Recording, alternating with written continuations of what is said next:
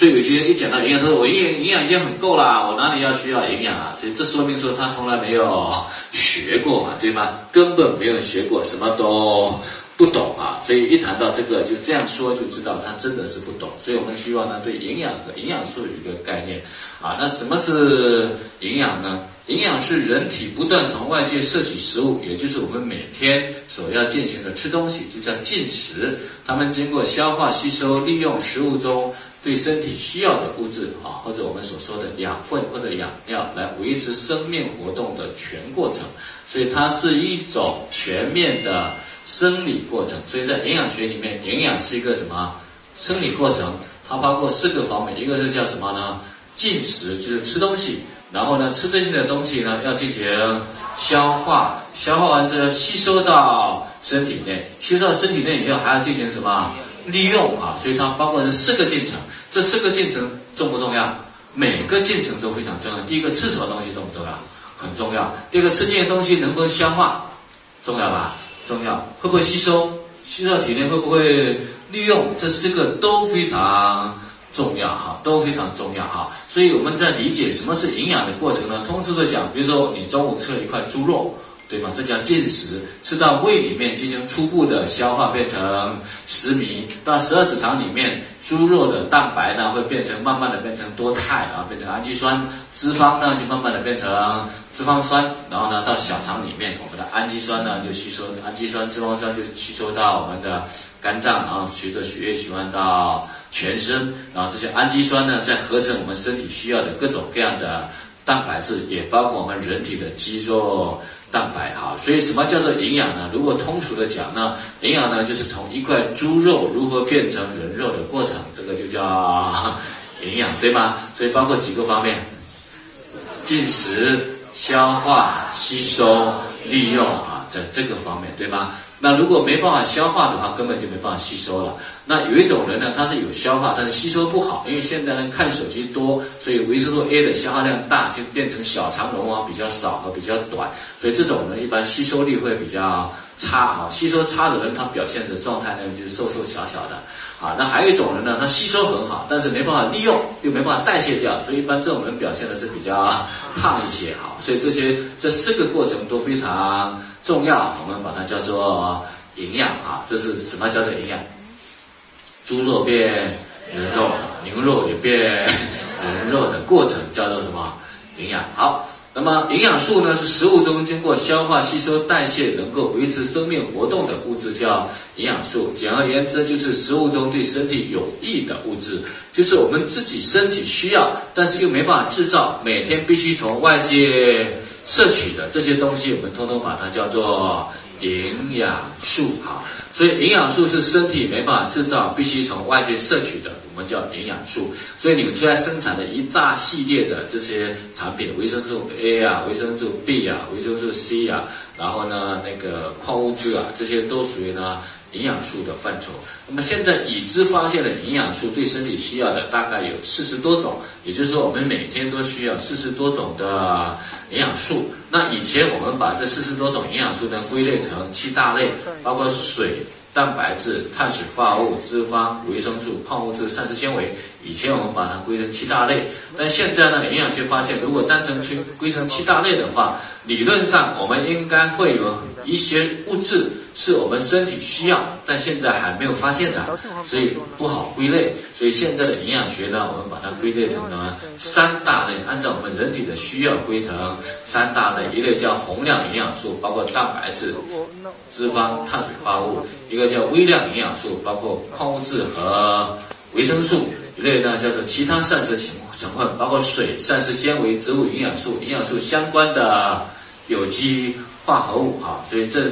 这是呢现代的营养学，而现代营养学里面，我们特别研究的就是植物营养素和营养素相关的有机化合物。我们这些以以前不把它归到营养素里面的，现在通通把它归类到营养素里面的。因为因为这样才有延展性，才有呢科学才能够继续发展啊。所以现在你学营养学之后呢，你就不要单纯告诉朋友说只有七大类营养素了。我们分成三大类，一个叫宏量，一个叫。微量一个叫其他膳食成分啊，现在把它分成这三大类成分。那你看宏量营养素，像蛋白质、脂肪、碳水，我们吃中午里面吃东西，吃了你就觉得对吗？OK，那就是只要你把这三大类营养素，蛋白质、脂肪、碳水一吃，我们就有饱腹感啊。但是呢，像微微量的，像矿物质、维生素，这个呢。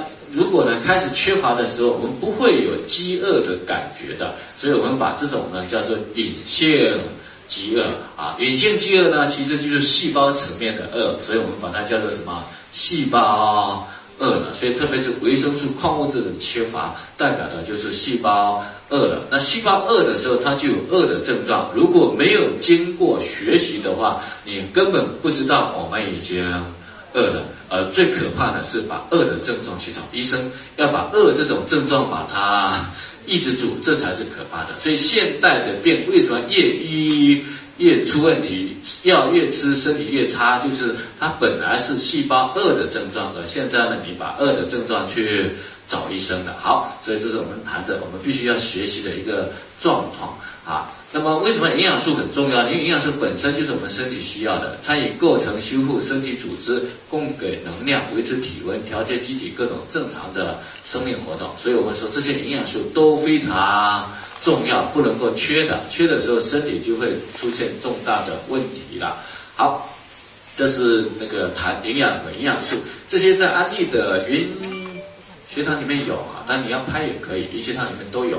好，下面我们来看的就是中国。膳食基本营养素参考摄入量，所以营养素这么重要，所以中国营养学会呢给了一个膳食宝塔啊，膳食宝塔呢告诉我们每一天要吃三百到五百克的谷物，一百到两百克的水果，蔬菜四百到五百克，动物性食物一百二十五到两百克，奶及其制品一百克，豆及其制品五十克，油脂类小于二十五克哈。那这个膳食宝塔不是我们今天要谈的，就是你即使全部按照膳食宝塔去吃。但是呢，你还是没有办法保证一个健康的身体状态啊！但是还是要注意，这是肯定的，因为我们膳食结构要多样化，然后呢，要慢慢的去注意自己的三餐的摄取。那么这边我们。不是今天谈的话题啊！未来你们回去各地，他们都会有做一些训练，告诉我们什么东西可以多吃，什么东西可以少吃。有很多人在这方面有非常多的专业啊！但是你即使三餐再怎么准备，因为都达不到我们现在的需求，因为一个人每个人的需求量是不一样的哈。所以呢，在这里面，我们主要跟跟各位谈的是什么呢？因为了指导居民合理营养、平衡膳食，我国营养学会制定了中国居民膳食营养素参考摄入量。那么这个参考摄入量包括四个量，一个叫平均需要量 EAR，一个是推荐摄入量 RNI，一个是适宜摄入量 AI，一个是可耐受最高摄入量叫做 UL 啊。所以我们会看到说这是几个量，一个呢叫做 EAR。一个叫做什么呢？N I 一个叫 A I 啊，A I 不是机器人啊，一个叫 U L 可耐受最高的量。好，什么是 E A R 呢？我们看到是特定性别、年龄、生理状态的群体中对某种营养素需要量的平均值。那达到这个值的量的时候呢，只有百分之五十的个体能够满足需要啊。那么这个呢，一般我们比较少用，就是这个量一出来，达到这个量。